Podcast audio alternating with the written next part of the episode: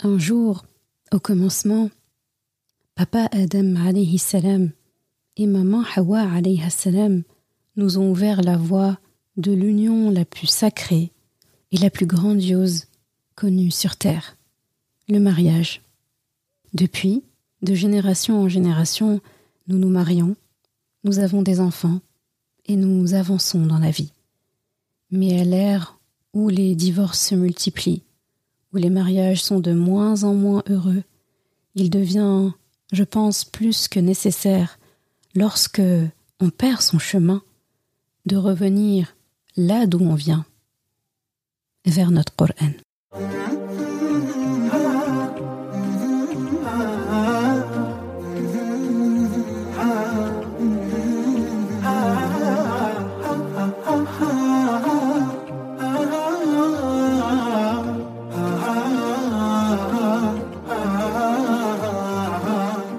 Bienvenue sur Coran de ton cœur, le podcast qui t'aide à reconnecter ton cœur à ton Coran.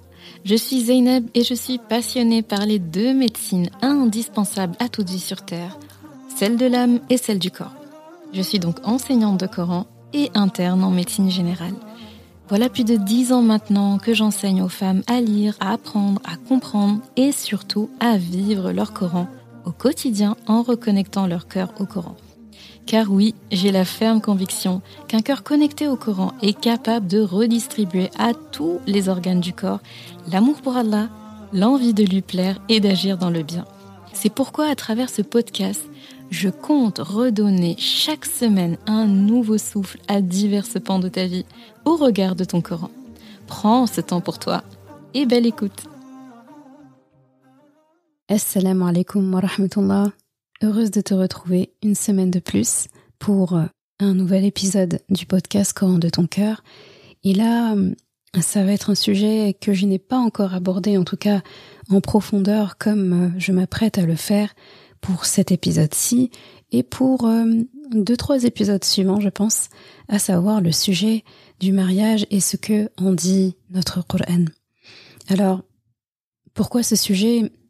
C'est déjà un incontournable et aussi parce que c'est un sujet qui revient et qui revient et qui revient. Partout autour de nous, on a des mariages. On croise dans la rue des couples mariés. On voit nos parents, des personnes de notre famille qui sont mariés. Nous-mêmes, sûrement, nous sommes mariés. Et nous avons des enfants, nous aurons des enfants qui un jour vont se marier. Il y a des personnes qui souhaitent se marier. Il y a des personnes qui viennent de quitter un mariage et qui souhaitent aussi se remarier ou pas. Le mariage est quelque chose d'omniprésent autour de nous, l'union de deux personnes. Et ce n'est pas étonnant, c'est parce que c'est de là que tout a commencé. Comme je répète souvent, le paradis, notre maison, là où tout a commencé. Et la première relation qu'il y a eu entre deux personnes, à la base des bases, au commencement, ça a été un mariage entre papa Adam et maman Hawa. Et donc du coup, à l'heure où je trouve que les esprits se sont perdus, je pense, par rapport au mariage, on a oublié l'essence même du mariage. Lorsqu'on voit des mariages qui se délitent, d'autres qui sont de moins en moins heureux, d'autres qui s'effondrent complètement, ou des personnes qui n'ont pas du tout envie d'entendre parler de mariage, des personnes qui veulent se marier mais vont vers le mariage avec les mauvaises raisons, eh bien, il est nécessaire, il est vital de réapprendre ce qu'est le mariage. Et pour cela, rien de mieux, rien de plus efficace et aucune autre voie que de questionner Allah subhanahu wa ta'ala ou plutôt d'écouter ce qu'Allah subhanahu wa ta'ala nous dit à ce sujet. Et en vérité, il nous a donné toute la recette pour un mariage heureux.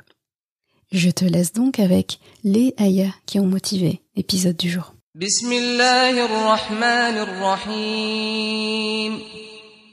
ومن آياته أن خلقكم من تراب ثم إذا أنتم بشر تنتشرون ومن آياته أن خلق لكم من أنفسكم أزواجا لتسكنوا إليها وجعل بينكم مودة ورحمة إن في ذلك لآيات لقوم يتفكرون ومن آياته خلق السماوات والأرض واختلاف ألسنتكم وألوانكم إن في ذلك لآيات للعالمين ومن آياته منامكم بالليل والنهار وابتغاؤكم من فضله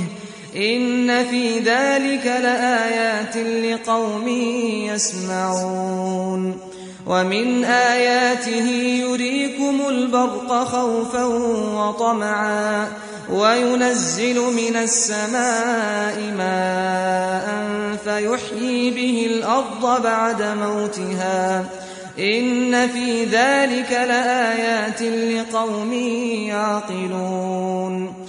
ومن آياته أن تقوم السماء والأرض بأمره ثم إذا دعاكم دعوة من الأرض إذا أنتم تخرجون وله ما في السماوات والأرض كل له قانتون Parmi ces signes, il vous a créé de terre. Puis vous voilà des hommes qui se dispersent dans le monde. Et parmi ces signes, il a créé de vous, pour vous, des conjoints pour que vous viviez en tranquillité avec eux. Et il a mis entre vous de la mawadda et de la rahma. Il y a en cela des preuves pour les gens qui réfléchissent. Et parmi ces signes, la création des cieux et de la terre et la variété de vos langues et de vos couleurs. Il y a en cela des preuves pour les savants. Et parmi ces signes, votre sommeil la nuit et le jour, lorsque vous êtes en quête de sa grâce. Il y a en cela des signes, des preuves pour les gens qui entendent. Et parmi ces signes, il vous montre l'éclair avec la crainte de la foudre et l'espoir de la pluie, et fait descendre du ciel une eau avec laquelle il redonne la vie à la terre après sa mort. Il y a en cela des preuves pour les gens qui raisonnent et parmi ces signes le ciel et la terre qui sont maintenus par son ordre. Ensuite, lorsqu'il vous appellera d'un seul appel, le jour du jugement, voilà que de la terre vous surgirez. À lui tous ceux qui sont dans les cieux et la terre, tous lui sont entièrement soumis. Surat Ar-Rum, Aya 20 à 26.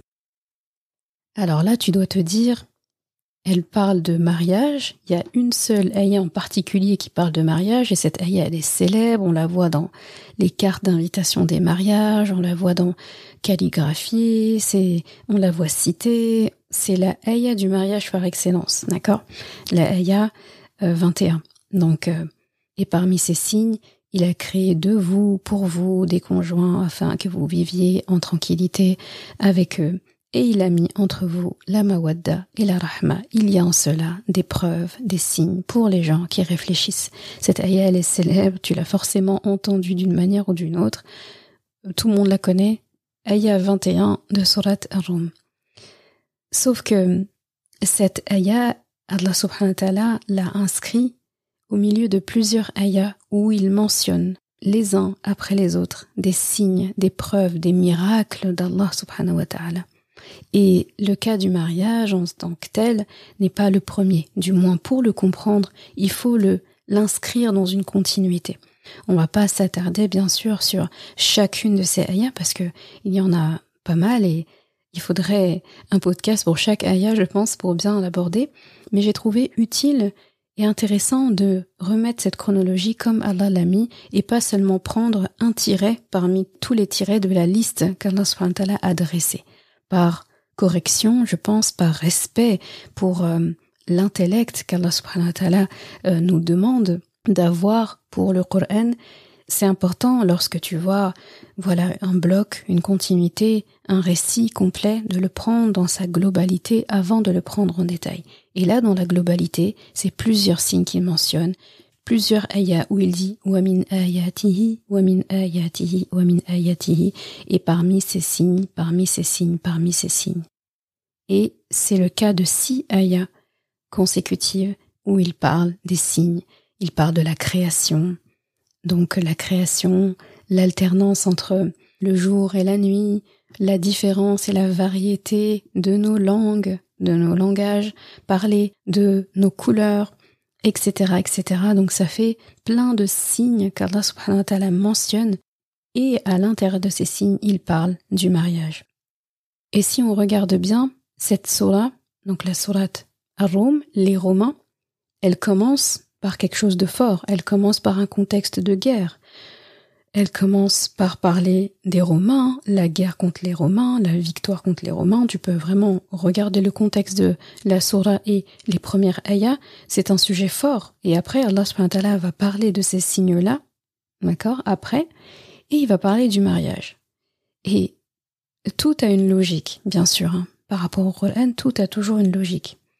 Et si tu découvres la ayah et tu la lis vraiment dans son la surah, pardon, tu la lis dans son entièreté, tu regardes les différents sujets qui sont abordés, tout se recoupe à peu près vers la même chose, la cohésion, l'unité, et en même temps cette diversité mais qui vient d'un même tronc.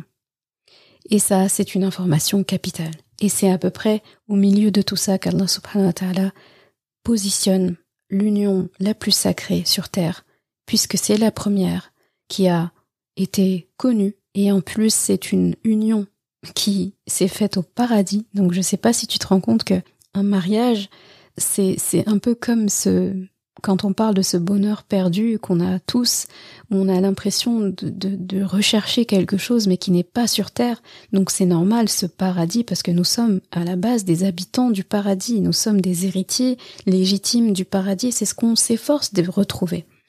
Eh bien ce mariage-là, que nous on connaît qu'on voit comme quelque chose de terrestre, qu'on imagine comme quelque chose de voilà où on a tendance un peu à le minimiser par rapport en tout cas à sa grandeur, eh bien faut se dire que cette union là aussi, pourquoi est-ce que elle procure autant de bonheur lorsque elle est bien menée?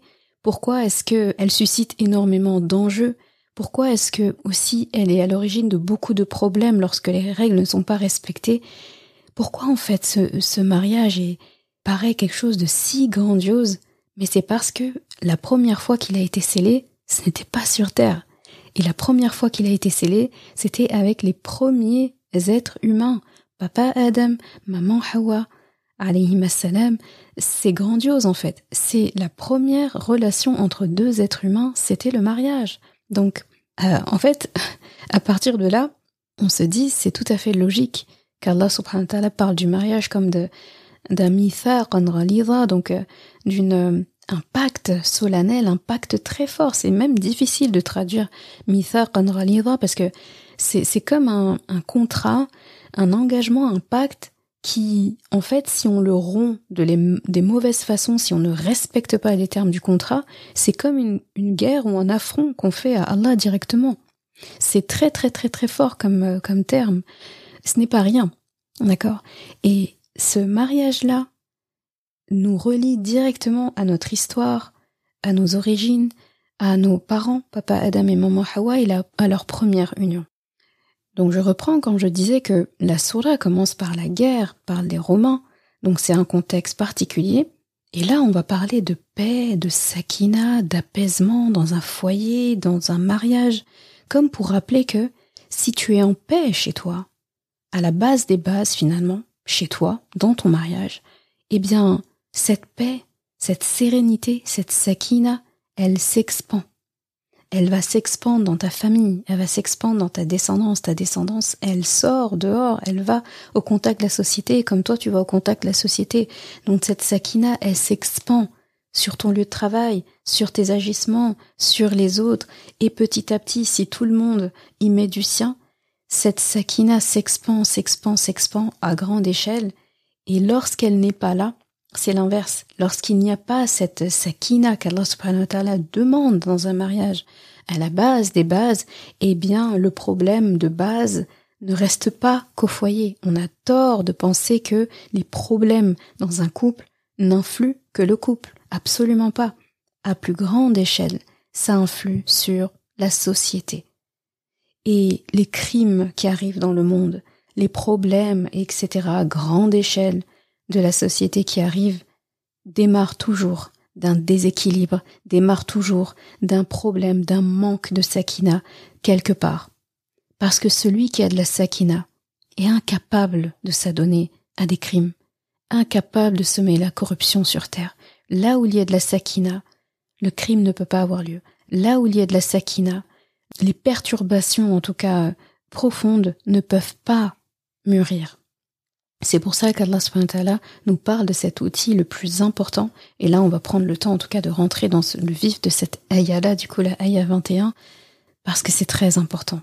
Et cette ayah, j'ai envie de dire, c'est la ayah de l'humanité, en fait. C'est pas qu'un couple, c'est la ayah de l'humanité. C'est cette ayah qui nous rappelle notre propre origine, notre propre création, déjà à l'échelle de nos parents, puis après à l'échelle de nos grands-parents, nos chers parents, papa Adam et maman Hawa. En fait, chaque fois qu'on regarde un mariage, on, ça doit nous rappeler en fait ces ancêtres, ces grands ancêtres-là, ces illustres ancêtres-là, qu'Allah les, les préserve et les a en rahma, ça doit nous rappeler en fait ça. Et aujourd'hui, quand on pense à papa Adam et maman Hawa, on peut pas en penser à leur union, si ce n'est de manière attendrie, de manière heureuse, de manière bienveillante. Rappelle-toi toujours quand même que papa Adam, lorsqu'il a été créé, donc il était tout seul, il avait tous les privilèges que quelqu'un peut espérer. Il a été créé, il a vécu au paradis, Allah a demandé à tous les anges de se prosterner devant lui. Ensuite, Allah a demandé à Adam salam d'enseigner aux anges le don de toutes choses, donc il est devenu finalement à un moment donné le maître des anges, leur enseignant. Ensuite, il lui a dit, tu vis au paradis comme tu veux, tu manges, tu fais tout ce que tu veux ici, t'es tranquille. Et il avait aussi ce privilège-là d'avoir un contact direct avec Allah subhanahu wa ta'ala, avoir accès à lui quand il voulait. C'est beaucoup de privilèges là. Il y a des privilèges, ce privilège, ce privilège. La science, la considération, le fait d'être un maître, le fait d'avoir le meilleur lieu de vie. Et papa Adam, en fait, dans tout ça, bien il a demandé à Allah subhanahu la compagnie de quelqu'un. Parce que sa sakina, sa quiétude, sa paix, sa tranquillité, elle n'était pas optimale. À travers ce manque, Allah subhanahu a voulu lui montrer, a voulu nous montrer que, en fait, nous avons besoin les uns des autres pour compléter notre chemin pas que nous sommes des moitiés de personnes lorsque nous sommes seuls et que nous sommes incomplets. C'est pour ça que Rasulallah parle du mariage comme du fait de compléter la moitié de la religion. Pas la moitié de soi, la moitié de, voilà, nous sommes pas des, des demi-personnes jusqu'à ce qu'on rencontre quelqu'un. Mais parce que ce qui naît d'un mariage en termes de tremplin spirituel, en termes de rapprochement d'Allah, il n'est pas possible en dehors du mariage, en tout cas pas sur cet aspect-là. Parce que pour ceux et celles qui sont mariés, ben, il suffit de d'analyser, de, se rendre compte, il y a des facettes de nous, des aspects à l'intérieur de nous que nous ne connaissons et que nous découvrons que dans le mariage. Parce que l'intimité d'un mariage, c'est une intimité qu'on aura avec personne d'autre. On peut être très proche de nos parents, mais il y a des facettes de nous, qu'ils ne peuvent pas avoir, parce que pour cela, il faudrait être dans une intimité extrême. Et il y a des limites, il y a une pudeur avec nos parents, pareil avec nos enfants, pareil avec nos frères et sœurs, encore plus avec euh, ceux qui n'ont pas de lien de parenté avec nous et le reste des gens. C'est dans le cadre du mariage, en fait, où on est complètement à nu, émotionnellement, physiquement, spirituellement, humainement, devant quelqu'un d'autre. Donc ce quelqu'un d'autre voit de nous des choses qu'on ne peut pas exprimer en dehors de ce cadre-là, parce qu'on n'a pas le cadre de sécurité pour pouvoir le faire en dehors du mariage. Donc c'est dans ce cadre-là que en fait on complète la moitié de notre religion. Parce que je ne peux pas parfaire mon caractère, comme Rasulullah a dit, Innama al-akhlaq. Il a dit, je n'ai été envoyé que pour parfaire les beaux caractères, les caractères. Comment est-ce que je peux parfaire un caractère si je ne sais pas que j'ai ce caractère? Et il y a des parties de mon caractère qui s'exprimeront que dans mon mariage. En tout cas, que je découvrirai dans ce cadre-là. Encore plus si je deviens maman ou papa, c'est à ce moment-là aussi que je découvre encore d'autres facettes de moi. Mes enfants font ressortir des facettes de moi que je ne soupçonnais pas. Que ce soit des bonnes ou des moins bonnes. hein. Pareil pour le, le conjoint, la conjointe. Et j'ai besoin de tout ça, en fait. J'ai besoin de savoir complètement qui je suis pour pouvoir m'améliorer, pour pouvoir m'élever auprès d'Allah. Mais si s'il y a des facettes de moi que je ne connais pas, comment je vais les améliorer? Si j'ai des tares en moi et que j'ai jamais eu l'occasion de m'en rendre compte, ça ne s'est pas vraiment exprimé en tout cas, c'était subtil, c'était caché de moi-même et des autres. Comment je vais l'améliorer? Donc je vais rencontrer Allah subhanahu wa ta'ala sans m'être connu à 100%. Et nous le savons. Celui qui connaît bien son Rab se connaît bien, lui. Et celui qui se connaît bien, lui, connaît bien son Rab. Les deux sont intriqués. Et si je veux bien me connaître, il faut que j'accepte qu'Allah subhanahu wa ta'ala a créé justement des espaces pour que je puisse m'épanouir et que je puisse être moi-même et me connaître le plus possible.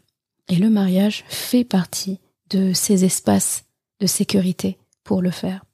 Bien sûr, il y a des mariages où c'est compliqué, il y a des mariages où c'est moins compliqué. C'est pour ça que je ne m'attarde pas sur les mariages qui réussissent ou pas. Je vais seulement me concentrer sur les ingrédients que le Coran nous donne pour que ce mariage-là soit le mariage qu'il faudrait, pour que ce mariage-là se rapproche du mariage de nos parents, papa Adam et maman Hawa. C'est cette recette-là, nous, qu'on veut. Et on se rendra compte, tu vas vite te rendre compte que lorsque cet ingrédient n'est pas respecté, eh bien, la porte à tous les problèmes est ouverte. Si je vois que j'ai un problème à un moment donné dans mon mariage, si quelqu'un d'autre, pareil, est sur la porte de sortie et sur le point de se séparer, ou d'autres n'arrivent pas justement à aboutir à un mariage, dans 100% des cas, c'est parce que la règle de base et le véritable but du mariage mentionné par Allah subhanahu wa ta'ala n'est pas respecté. Parce que lorsqu'il est respecté, on choisit la bonne personne déjà. Quand on a choisi la bonne personne, on sait comment maintenir le lien avec cette bonne personne. En cas de désaccord avec cette bonne personne, on sait retrouver son chemin pour que ça continue d'aller avec cette bonne personne. Et lorsque je suis avec la bonne personne, eh bien, j'ai un cadre sécuritaire pour m'épanouir, pour fonder une famille, parce que je suis avec la bonne personne. Et la guider, bien sûr, appartient à Allah. Pourquoi est-ce que j'aime beaucoup cette ayah aussi? Pas seulement parce qu'elle parle de, ce sujet fondamental qui est le mariage. Il n'y a pas énormément de passages d'ailleurs dans notre Coran qui parlent de mariage. Il n'y en a pas tant que ça. Mais quand il y en a, ce sont des ayahs très très fortes. C'est-à-dire c'est des ayahs qui sont, je vois ça comme des piliers. Il y a certains détails qui ne sont pas mentionnés, qu'on va plus trouver dans la sunna, mais les piliers cités dans le Coran, en gros, s'ils ne sont pas là, les détails ne servent à rien. Il y a certaines bases, si elles ne sont pas là, eh bien c'est pas la peine de d'essayer de chercher euh, le montant de la dot euh, est-ce que euh, à quel point l'époux doit prendre en charge financièrement la maison à quel point la femme doit s'investir dans son foyer etc et tout ça on aura l'occasion de le voir. Je vais vraiment consacrer un épisode sur ce qui est attendu d'un homme dans le mariage un épisode sur ce qui est attendu de la femme dans le mariage et après, on fera une synthèse de tout ça dans un autre épisode. Donc là, on va commencer vraiment les épisodes thématiques. Et là, pour le coup, j'ai trouvé ça très intéressant d'aborder celui-là. C'est ce qui m'est venu en tête, donc, euh, donc je l'ai fait. Et donc, euh, je disais pourquoi est-ce que cette ayah, je suis contente de l'aborder? C'est parce que euh, souvent, elle n'est pas comprise en profondeur.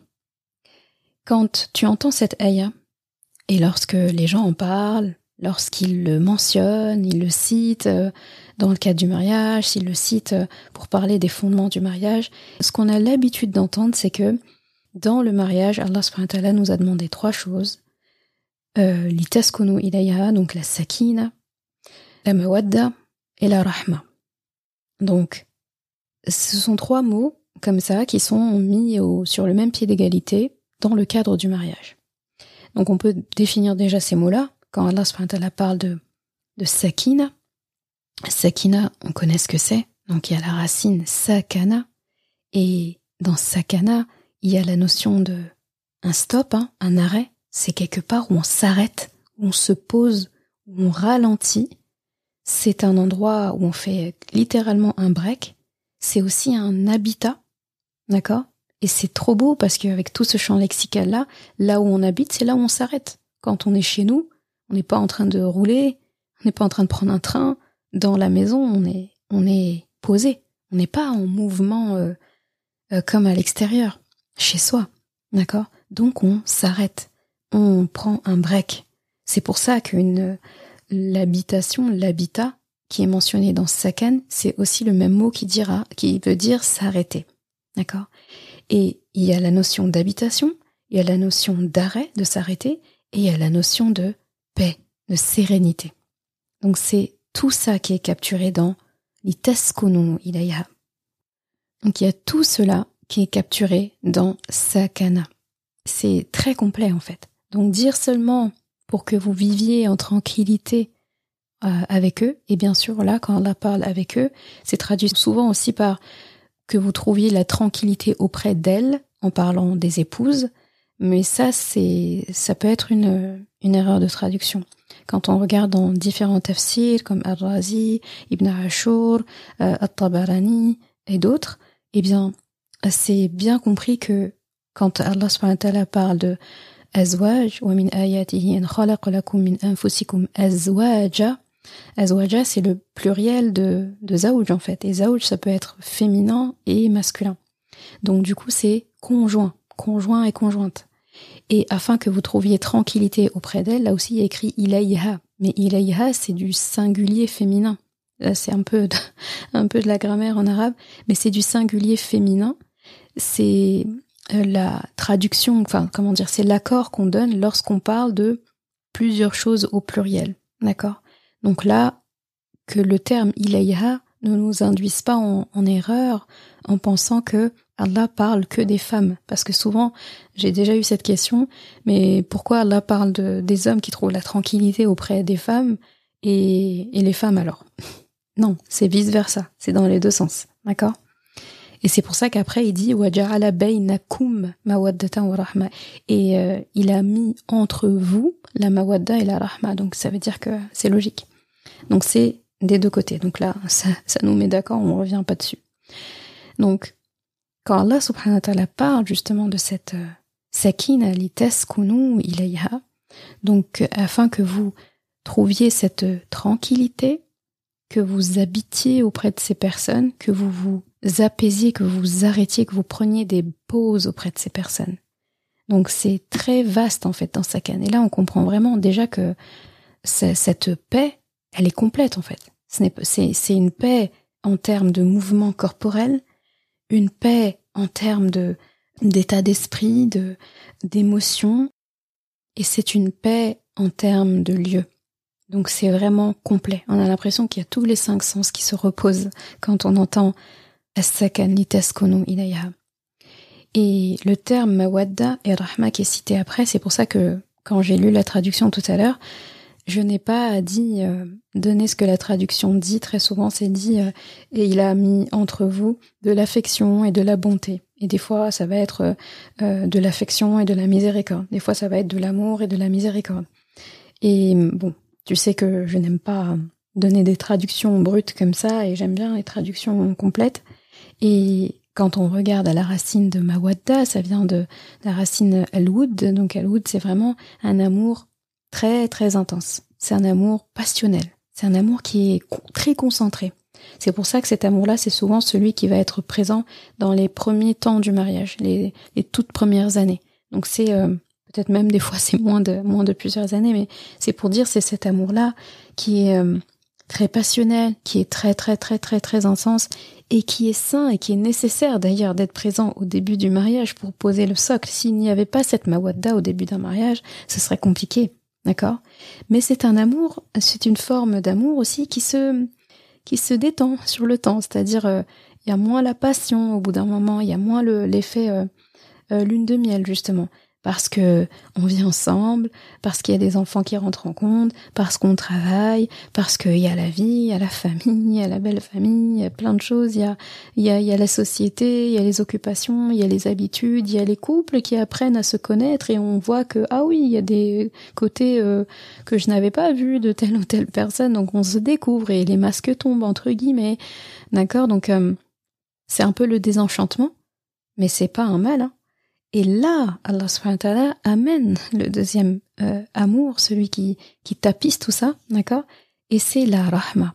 La rahma, c'est un amour expansif, rayonnant, durable, bienveillant. C'est l'amour entre une mère et son enfant, comme Allah subhanahu le, le, le, donne, parce que rahma, c'est, c'est comme cet amour-là qui, qui naît de, de la matrice de la femme au moment où elle donne naissance à son, à son enfant et au moment où elle est, elle le garde précieusement pendant plusieurs mois euh, dans son ventre. Et donc cet amour-là, lui, il est, il est durable. C'est cet amour-là qui fait que je pense à l'autre. C'est cet amour-là qui fait que même si je suis fâchée contre mon conjoint ou ma conjointe, eh bien je continue de prendre soin d'elle. Ça me rappelle euh, une fois une image que j'avais vue euh, sur sur les réseaux sociaux et c'était deux personnes assises au bord de, enfin chacun il était de sur un côté d'un banc, une extrémité d'un banc, et euh, on voit voilà que sûrement ils ont dû avoir une, une dispute, ces deux personnes âgées, et il pleut, et on voit le l'époux qui est fâché, mais vraiment qui tire la tronche, et qui tient un parapluie, qui tend un parapluie de l'autre côté pour euh, pour euh, abriter et couvrir son épouse, qui elle est de l'autre côté, qui lui fait, qui lui, qui est de dos à lui, de l'autre côté du banc, et qui a qui esquisse un, petit sourire, euh, comme euh, voilà, comme comme pour dire bah voilà, je suis fâché, il est fâché, je suis fâché avec lui, mais il prend quand même soin de moi. C'est exactement une mère avec ses enfants aussi, un père avec ses enfants, j'espère bien également.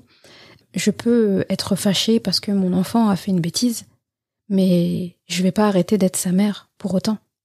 Je vais continuer de lui donner à manger, je vais continuer de m'assurer de sa santé. D'ailleurs, s'il lui arrive quoi que ce soit, ou si euh, il a un 42 fièvre ou il perd euh, connaissance, à ce moment-là, je suis pas en train de me dire euh, oui, mais il était au coin, il a fait une bêtise, tant pis pour lui. Non, à ce moment-là, on pense plus à rien, on pense à l'enfant. Eh bien, c'est de cette cet amour-là dont on parle. Quand on parle de la rahma, je suis fâché avec toi, mais je continue de prendre soin de toi. Je suis en bon terme avec toi, je prends soin de toi. Je continue en fait de nourrir cet amour-là, c'est-à-dire les choses que je veux pour moi-même, je les veux pour toi. Même s'il y a des moments où je suis agacée ou quoi. D'accord? Et ça, c'est la rahma qui donne ça. Il n'y a que la rahma qui peut donner un tel résultat. Donc j'aime bien voir mawadda et rahma comme un peu mawadda c'est un peu comme un traitement d'attaque. Donc là c'est des formations professionnelles avec ma casquette de médecin. Mais Mawadda, j'aime bien le voir comme un traitement d'attaque. On lance, on lance l'arsenal, l'artillerie lourde dès le début. Il faut bien connecter ces deux-là et il faut que ce soit intense et très fort. Mais ça va se faner un petit peu. Ça va se, s'essouffler un petit peu et, et diminuer dans le temps. Et il y a un traitement de fond. Et là, c'est la rahma. Parce que si on lance seulement un traitement d'attaque, et le traitement d'attaque se calme un petit peu, et après on met un traitement de fond, il faut pas qu'il y ait un gap en fait entre les deux. C'est pour ça que Rahma et Mawadda démarrent en même temps. Sauf que euh, Mawadda va avoir une cinétique très rapide qui va monter très haut, d'accord? Mais pour un plus court instant. Et Rahma, lui, il va avoir une cinétique très douce, euh, régulière. Il va monter doucement, doucement, doucement. Lui, prend l'escalier pendant que Mawadda va prendre l'ascenseur. Quand Mawadda s'essouffle un petit peu, eh bien, Rahma est encore là. Elle tapisse, elle est toujours là. Mais ça s'entretient. ça s'entretient, parce que sinon ce serait trop facile. Donc ça, on a défini là les termes employés par Allah subhanahu wa ta'ala dans cette ayah. Les mots-clés ici, c'est sakina, litaskunu ilayha, mawadda, rahma. Et en général, quand on parle du mariage, on va parler de cette ayah, on va dire ça, on va dire il faut cultiver entre vous la sakina, la mawadda, la rahma. Le mariage, c'est fait pour ça, c'est pour avoir sakina, mawadda et rahma. En soi, c'est pas faux, mais ce n'est pas tout à fait juste dans le, les termes qu'Allah a employés. Et là, on va rentrer dans le vif du sujet par rapport à ça et regarder exactement comment Allah nous parle. Allah dit que il a créé de nous, pour nous. Donc quand il dit de nous, c'est-à-dire voilà, de, de, il renvoie ici à la création de maman Hawa par rapport à Adam salam. Il parle aussi du fait que nous nous inscrivons dans une famille. Donc en fait, on est tous issus de notre famille. Donc je suis issu de mon papa, ma maman, eux-mêmes issus de papy, mamie, etc. C'est dans ce sens-là. Et donc Allah dit qu'il a créé ces conjoints-là, li taskunu ilayha, afin que, pour que, dans le but que, d'accord, dans cet objectif-là, c'est pour ce but-là que je vous ai créé et que je vous ai mis en couple en fait, pour que vous viviez la sakina entre vous. Et sakina, on a dit quoi? C'était La tranquillité, la paix. C'est l'arrêt, la pause, la détente, et c'est le lieu d'habitation. Et ça s'arrête là. Quand je dis ça s'arrête là, c'est-à-dire, Allah, il a, il a donné un but. Il a dit, liteskunu ilayha. Et souvent, on a tendance à continuer et dire, pour que vous viviez en tranquillité auprès de ces personnes, et pour que vous ayez mawadda et. Non, non, on s'arrête là déjà et on médite sur ça ce dont on parle depuis tout à l'heure, les taskono ilayha. Donc en fait, ce que Allah est en train de nous dire là, c'est que tout le travail et tout l'effort qu'il nous demande de fournir, c'est sur cette sakina. Et ça, ça se passe avant le mariage.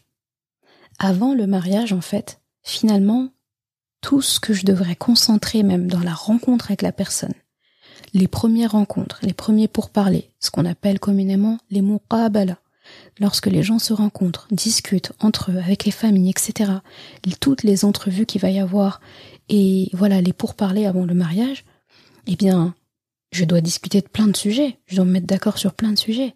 Mais le sujet numéro un, la trame de fond de tout ce dont on va discuter, mais c'est Sakina, on va dire la paix. Ça, ça va être plus simple. On va, dire le mot paix, comme ça on va pas redire à chaque fois tous les mots qui sont impliqués par Sakina. Je vais tout rejoindre dans paix. Et bien, je cherche la paix. Donc la paix de, lieu, de, de, etc., de tranquillité, etc. Donc je cherche la paix. Et en fait, Allah dit, l'unique but pour lequel je vous ai mis ensemble, c'est pour que vous, vous soyez en paix, en fait. Et donc, moi, quand j'entends ça, qu'est-ce que je dois comprendre? C'est que je dois avoir une recherche policière de ce que l'autre peut m'apporter en termes de paix.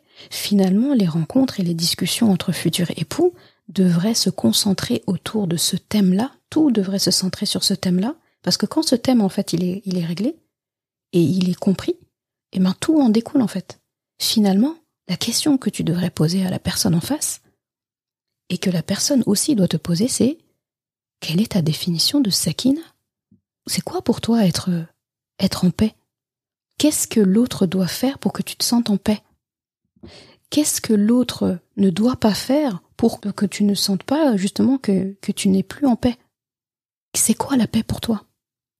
Et tu es d'accord que pour pouvoir répondre à cette question, si la personne te pose la question, eh bien, il faut que toi-même tu sois au clair sur, ta paix.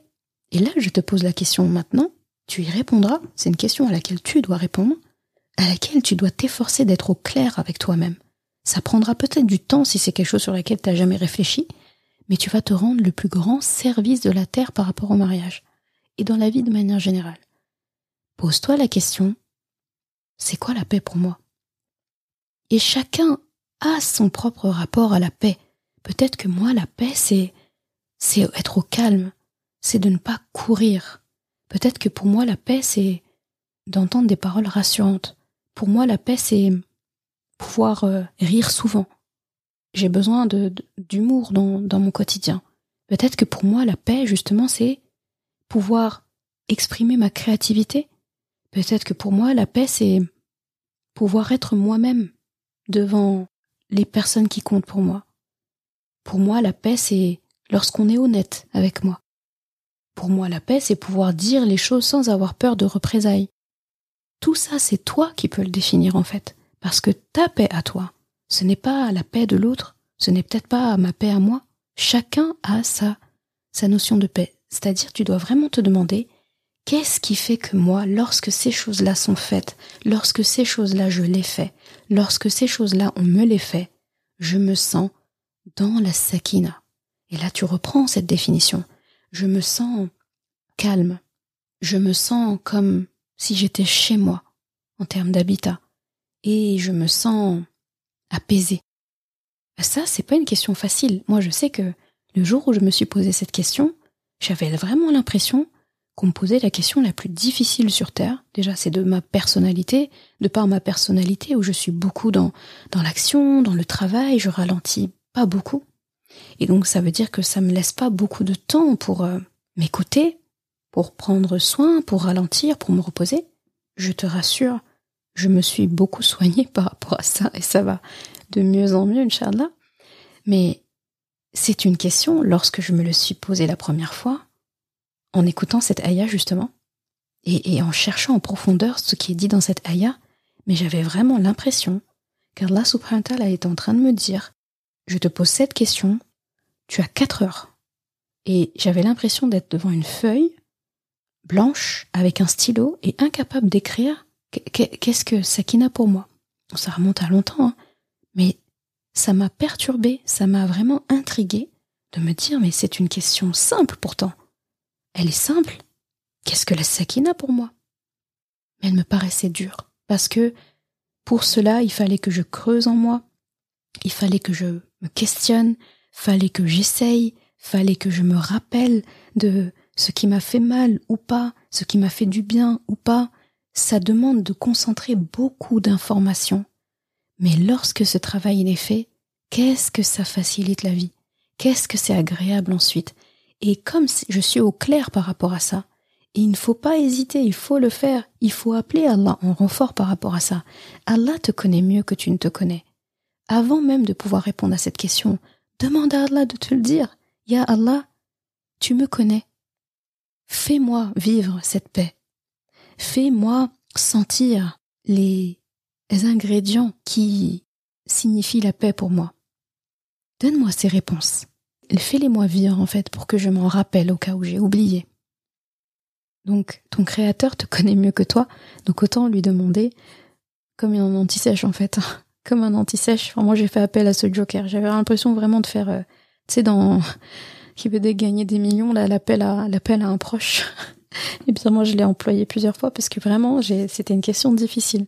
Et lorsque tu es au clair avec cette question-là, eh bien, c'est comme euh, un CV en fait. Si on te demande ton CV, tu es capable de le donner. Mais si tu t'es pas concentré sur tu, ne t'es pas posé un jour en te disant, bah, en telle année j'ai fait ça, en telle année j'ai fait ça, et puis restituer les informations et de mettre tes réussites, etc. et tout, ben, si demain on te demande pour un poste, tu veux postuler un poste et tu es incapable de donner bah, ton parcours, tu es incapable de dire qu'est-ce que tu as fait ou dans l'ordre dans lequel tu as fait, où est-ce que tu as réussi ou pas, auprès de qui, comment, en combien de temps, qui va vouloir t'embaucher là-dessus? Et même si on t'embauche, donc pense là dans le cadre du mariage par exemple, même si on t'embauche, c'est-à-dire on se marie euh, avec toi, ben on se marie avec euh, quelqu'un qui nous a pas vraiment donné sa vraie définition de sakina puisque elle-même ne le connaît pas. Donc est-ce que tu vois comment les enjeux en fait qui sont là-dedans? Et est-ce que tu commences à comprendre comment Allah est vraiment le maître incontesté lorsqu'il nous donne ce seul ingrédient? Et c'est trop beau parce que il nous donne pas beaucoup de paramètres comme pour nous dire faut pas s'éparpiller. Le mariage c'est assez difficile comme ça. Ton premier devoir sur table c'est apprends c'est quoi ta sakina à toi, sans penser à l'autre, d'abord toi. Ensuite, ton deuxième exercice, ça va être de pouvoir l'exposer à l'autre. D'accord? Ton troisième exercice, ça va être de questionner l'autre sur sa sakina. Quelle est sa définition de sakina? Quatrième exercice, ce sera de se demander, ok, donc je connais ma définition de sakina, il y a sa définition sakina, est-ce que ça match? Est-ce que sa notion de sakina, je peux y répondre? Est-ce que ma notion de sakina, il peut y répondre? Il ou elle peut y répondre? Si ça ne matche pas, c'est très facile de pouvoir dire ok ça ne marche pas, peut-être ça marchera pour toi avec quelqu'un d'autre, et peut-être ça marchera pour moi avec quelqu'un d'autre, qu'Allah facilite à chacun, et hop. Si on fait ce travail-là dès le début, c'est très facile. Et c'est fait avec un détachement émotionnel incontestable en fait, c'est impressionnant. À travers cet exercice, Allah aussi nous protège, protège notre cœur. Il nous aide à rester focus sur l'essentiel et ne pas s'éparpiller. Parce qu'on s'éparpille des fois sur des détails. Donc il, va, y avoir des muqabala entières qui ont posé plein de questions. Mais justement, cette notion de sakina, par exemple, elle n'a pas été travaillée. Elle n'a pas été abordée comme elle doit être abordée. Et en fait, finalement, tout le reste, même si c'est plein, plein, plein de détails, on a l'impression d'avoir creusé plein de choses, eh bien, tout peut tomber à l'eau, en fait. Avant de même de se marier, ou après s'être marié, parce qu'en fait, on se rend compte qu'on a l'essentiel, on l'a pas fait.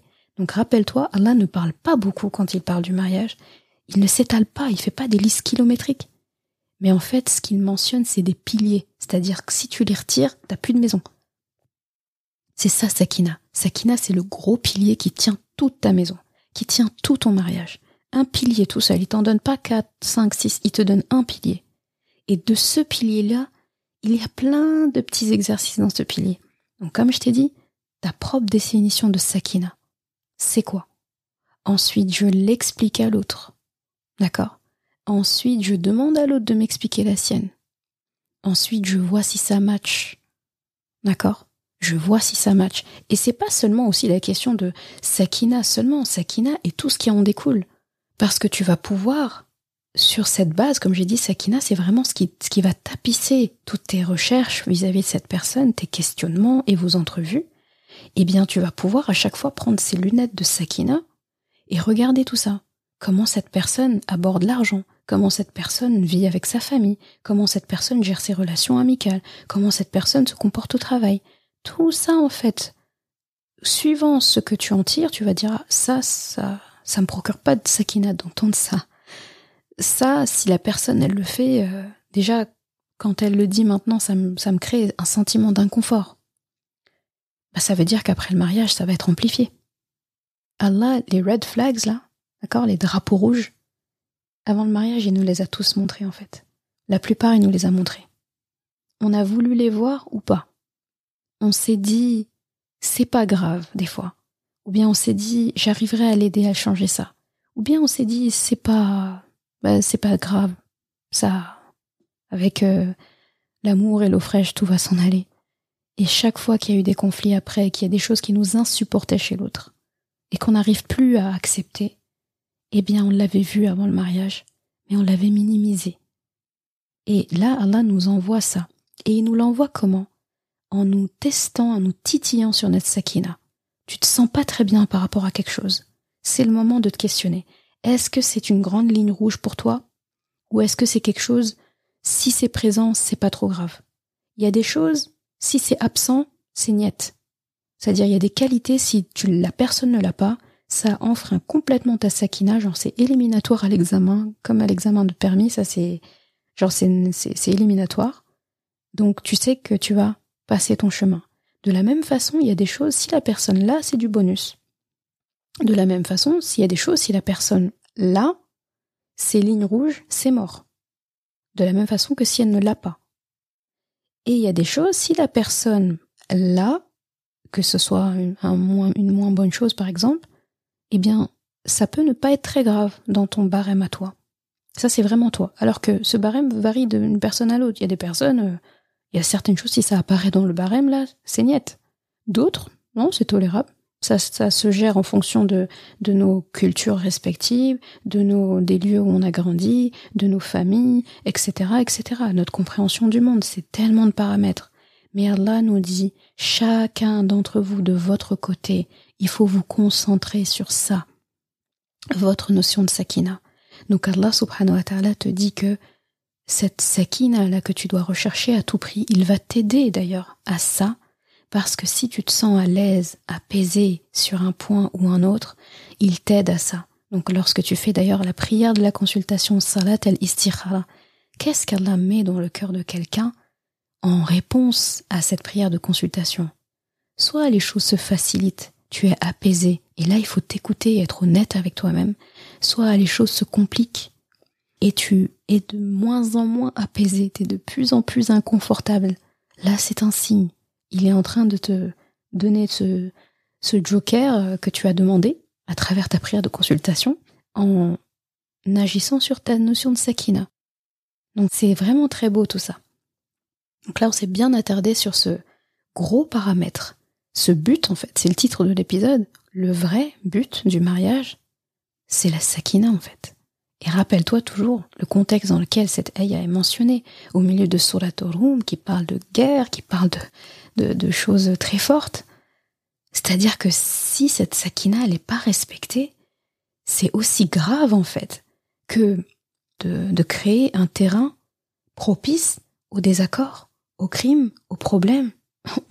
On, peut créer des guerres en fait avec des foyers, euh, des foyers pas heureux, des foyers euh, qui sont aux antipodes de Sakina on crée des guerres juste avec ça. Hein. C'est très fort.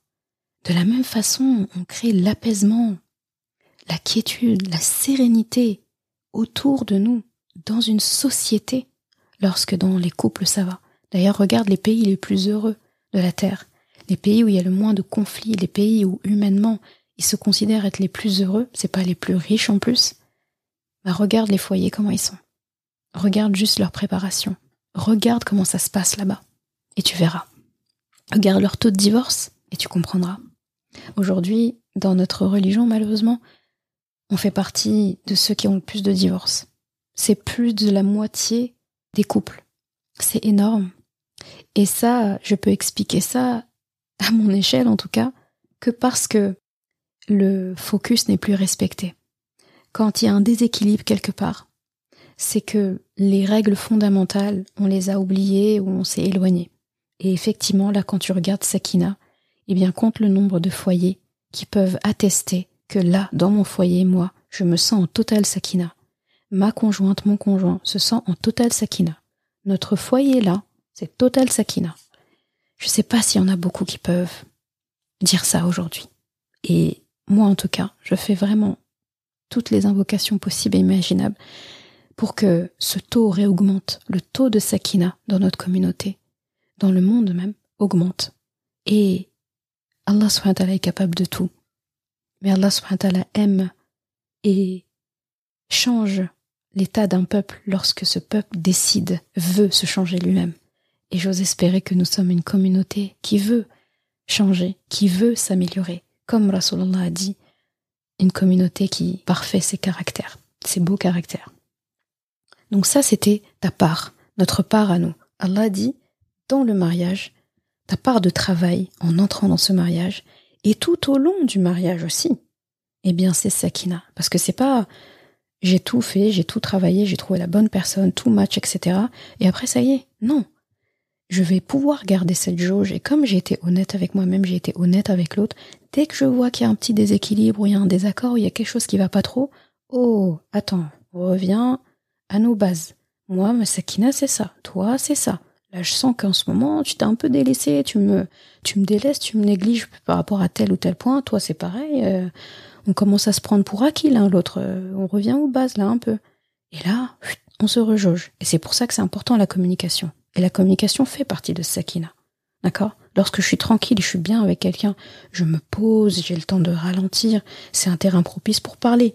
Donc Sakina, c'est quelque chose qui doit être travaillé pendant tout le mariage.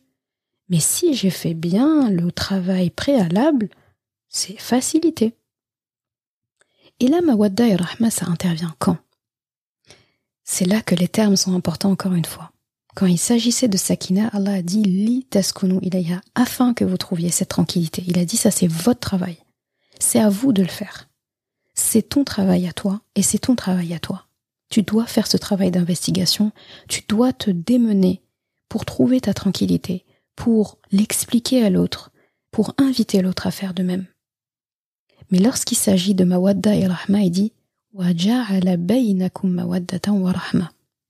Et j'ai mis entre vous, j'ai placé entre vous, Allah a placé entre vous la mawadda et la rahma. Donc rappelle-toi, mawadda, traitement d'attaque, un amour expansif, un amour intense. Et rahma, c'est le traitement de fond, traitement qui, qui nous met bien, qui fait qu'on suffoque pas, qu'il n'y a pas de problème, qu'on est toujours sous couvert euh, d'un bon traitement, machallah, divin. Et Allah dit que ça, c'est lui qui le fournit. C'est lui qui fournit mawadda et rahma. Lorsque sakina est respectée, Allah subhanahu wa ta'ala dit que lorsqu'il te donne mawadda et rahma, bien ce sera efficace. Et ça pourra opérer, tu pourras vraiment ressentir cette mawadda et ressentir cette rahma parce que tu as fait ta part du marché. Et c'est ça qui est beau. Là, il dit, afin que, donc c'est votre travail, c'est votre objectif, d'établir la sakina, la paix entre vous.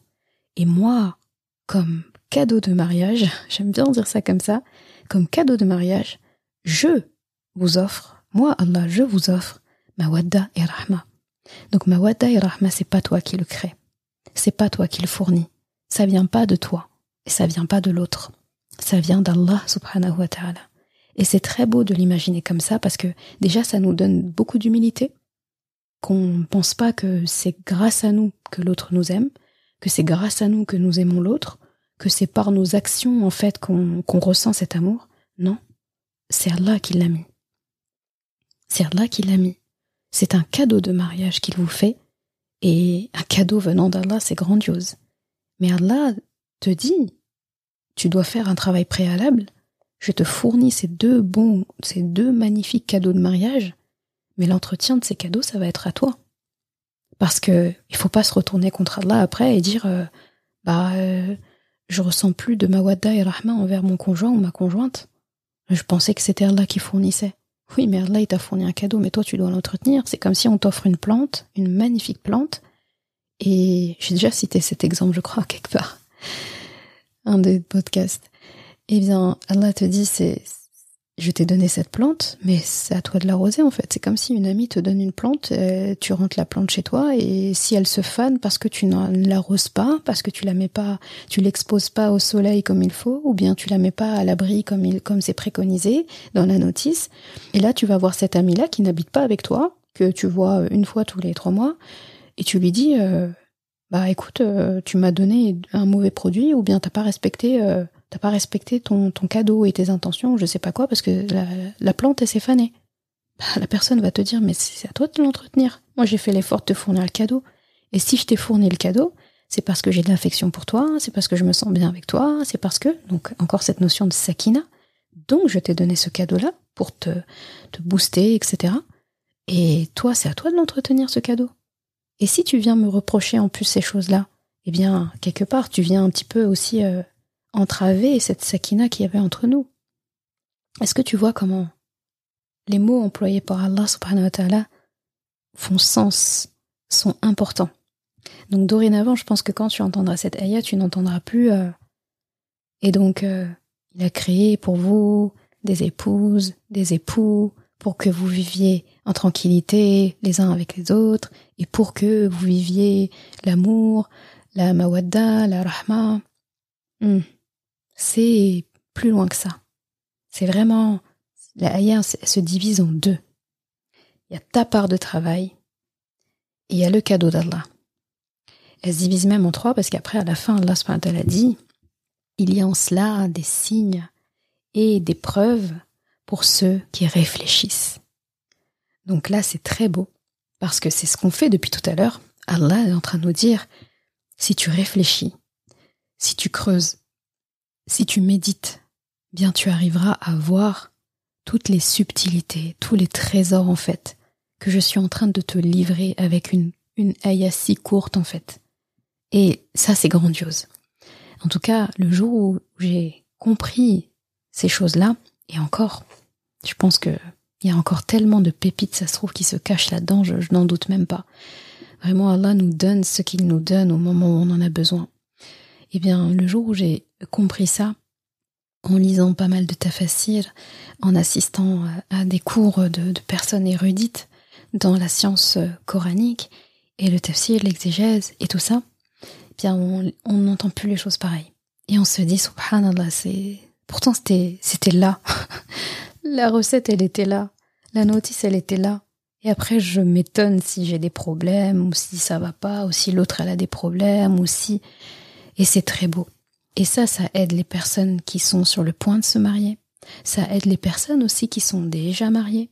Ça aide les personnes qui sont sorties d'un mariage et qui veulent se remettre dans un autre mariage et qui se sentent prêts pour pas refaire les mêmes erreurs. Ça aide énormément aussi les gens qui sont célibataires et qui n'ont pas de personne en vue ou autre.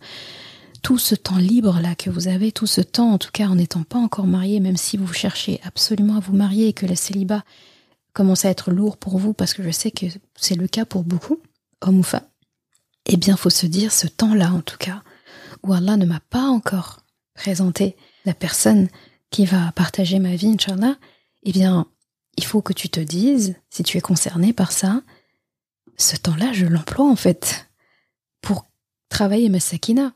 Oh, moi j'étais pas au courant qu'il y avait qu'il y avait tout ça à travailler. Ah bah, je perds plus un instant.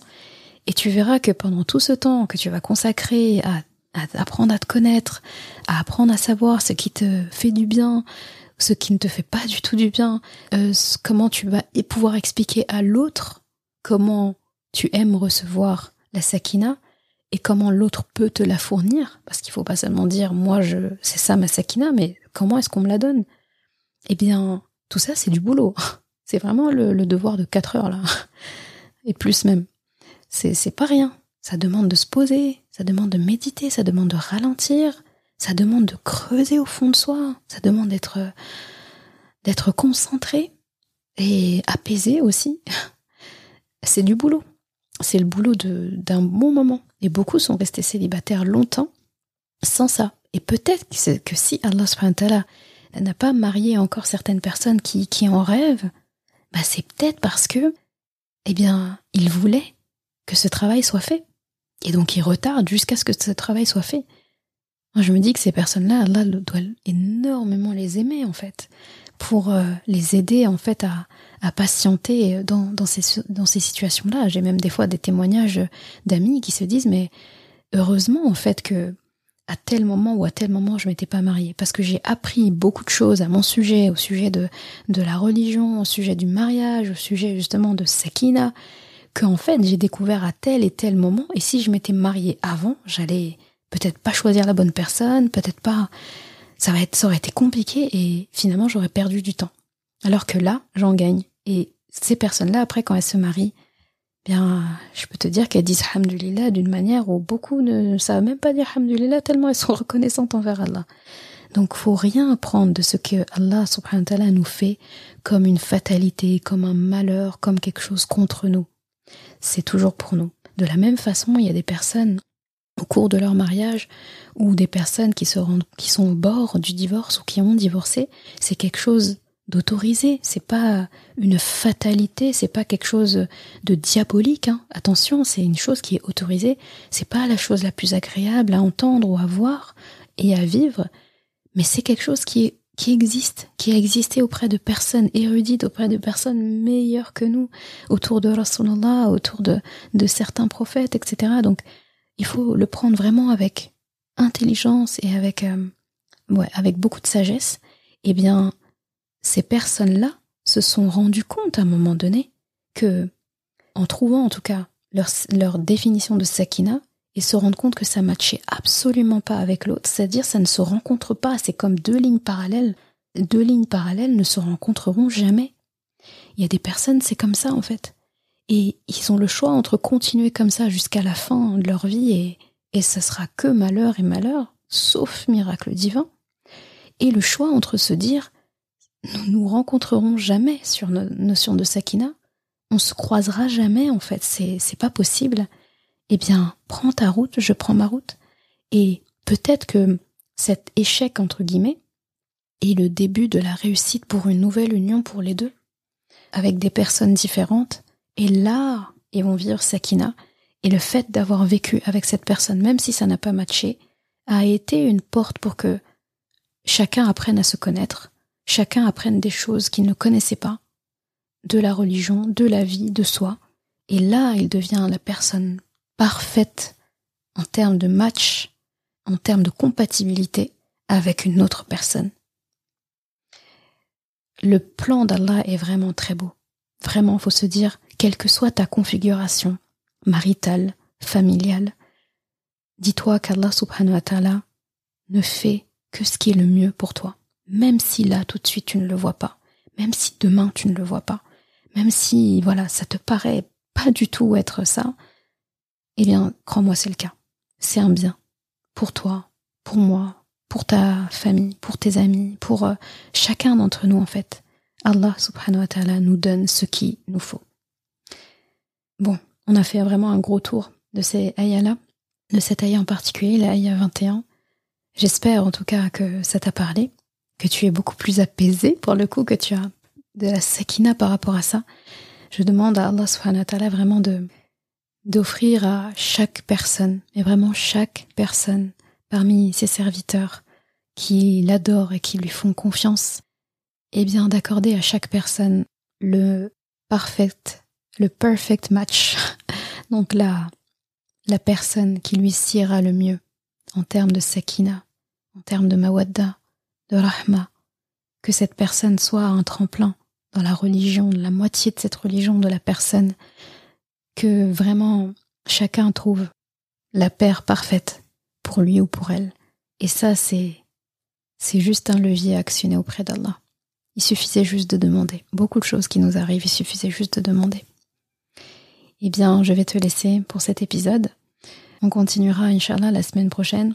L'épisode de la semaine prochaine, ça sera tourné vers les responsabilités et ce que Allah attend d'un homme dans le cadre du mariage. Et on fera aussi un autre épisode sur euh, ce qu'Allah attend dans le cadre du mariage pour une femme.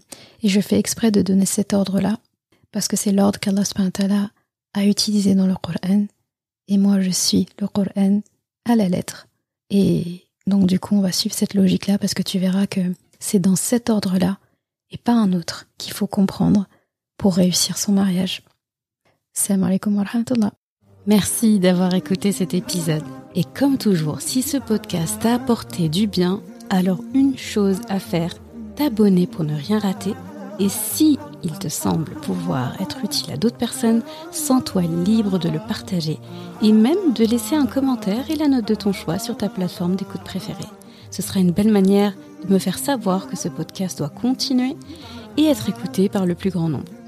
Je confie à Allah subhanahu wa ta'ala le soin de préserver ta foi, ton honneur et ton cœur. Je te laisse à présent passer un bon moment avec ton Coran et je te dis à vendredi prochain pour un nouvel épisode. Assalamu alaikum wa rahmatullah.